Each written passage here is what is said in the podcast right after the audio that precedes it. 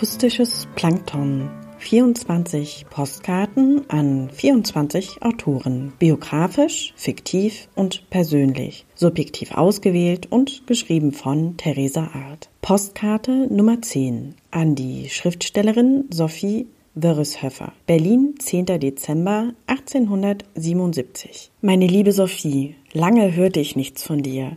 Wie ergeht es dir denn und deiner kleinen Familie? Ich schreibe dir, weil ich heute in die Buchhandlung eilte, um dein erstes Buch zu erstehen. Leider versprach ich mich bei meiner Buchvorstellung und sagte, ich würde gerne ein Buch der Autorin Sophie Wörreshöfer vorbestellen. Ich sagte, es wäre ein Buch für Knaben zu einem nicht ganz erschwinglichen Preis von etwa 9 Mark, im Verlag Wehlhagen und Klasing mit dem Titel Robert des Schiffsjungen Fahrten und Abenteuer auf der deutschen Handels- und Kriegsflotte. Da hättest du mal das Gesicht des Verkäufers sehen sollen. Mit aufgerissenen Augen wurde er sogar etwas wütend und meinte, solche Literatur kann auf gar keinen Fall von einer Autorin verfasst worden sein. Und ich müsste mich irren. Er beriet sich dann mit einem Kollegen und verschwand kurz im Lager. Nach einer Weile kamen beide zurück, zufrieden lächelnd so als hätte ich mich natürlich geirrt. Ich sah den Leineneinband mit Goldprägung und verstand sofort, worin das Problem lag. Mit S.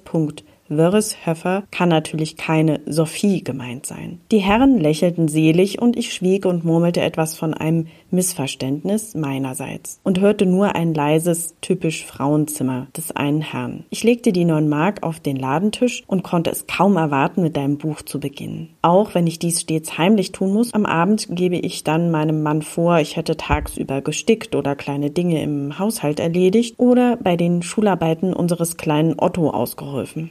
Dein Buch werde ich auf jeden Fall bis Weihnachten vorsichtig auslesen, obwohl das Lesen ein wenig Planung erfordern wird. Ach Sophie, ich bin so stark beeindruckt. Diese Art von Literatur der Reise- und Abenteuerbücher, die doch immer in fernen Ländern wie den USA, Indien oder Ozeanen spielt, erfordert so viel Wissen und eben vor allen Dingen Reisen. Aber du arme Witwe mit deinem Sohn Hugo alleinerziehend kannst dir derlei Dinge doch gar nicht erlauben. Wie lange ist es her, dass dein Mann, der Architekt Albert Fischer Wörreshöfer, nach eurer kurzen vierjährigen Ehe verstarb?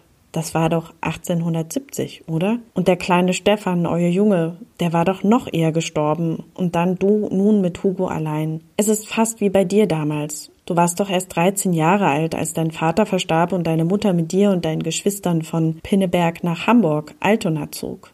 Mit so wenig Geld. Ich erinnere mich noch, als du nach Alberts Tod begonnen hast, Romane zu schreiben. Damals noch für Hausfrauen. Es war auch Weihnachten. Ich habe nachgeschaut im Regal.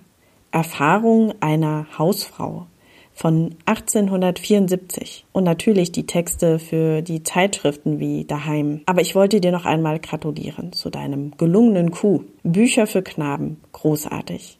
Als Frau und Autorin, ich bin so stolz auf dich. Ich bin mir sicher, das Buch ist schon in seiner Erscheinung ein rechter Blickfang und wird sehr wahrscheinlich auf vielen Gabentischen zu Weihnachten zu finden sein. Es trifft doch zurzeit gerade einen rechten Nerv. Bedenkt man die politischen und wirtschaftlichen Expansionen in unserer wilhelminischen Gesellschaft. Da habe ich keine Zweifel. Deine Geldsorgen werden bald verschwinden. Falls ich dir mit einer kleinen Summe meines Haushaltsgeldes aushelfen kann, kannst du mir natürlich immer Bescheid geben. Das ist ja selbstverständlich. Als Freundin aus Kindertagen. Doch ich bin sehr überzeugt, das wird nicht mehr nötig sein. Du schriebst mir ja schon, dass der Verlag dich mit zahlreichen Informationen zu Geografie und landeskundlichen Dingen versorgt. Ich bin schon sehr gespannt, wohin die nächste Reise in deinem Roman führen wird. Auch wenn es traurig ist, dass nie Sophie dastehen wird, du erwähntest schon einige Pseudonyme, die du zukünftig in Erwägung ziehen wirst, wie S. Fischer oder A. Hart oder W. Höfer. Ich bin für S. Wereshöfer. Wenigstens kann man so etwas von deiner wahren Identität erahnen, die deine PS. Sophie Wereshöfer Bücher fanden einen großen Absatz und wurden nur nach ihrem Tod im Jahr 1890 von Karl Mays Veröffentlichung überboten. Jedoch unternahm Wörreshöfer nie den Eindruck erwecken zu wollen, dass sie all diese Länder bereist hätte, wie Karl May. Postmortem wurde Sophie Wörreshöfer, deren Bücher auch nach 1945 im Nachdruck aufgelegt worden waren, der Karl May von Altona genannt. Seit 2016 gibt es sogar eine Sophie Wörreshöfer Straße in Nordaltona, die an die Schriftstellerin erinnert, die Hamburg nie verließ.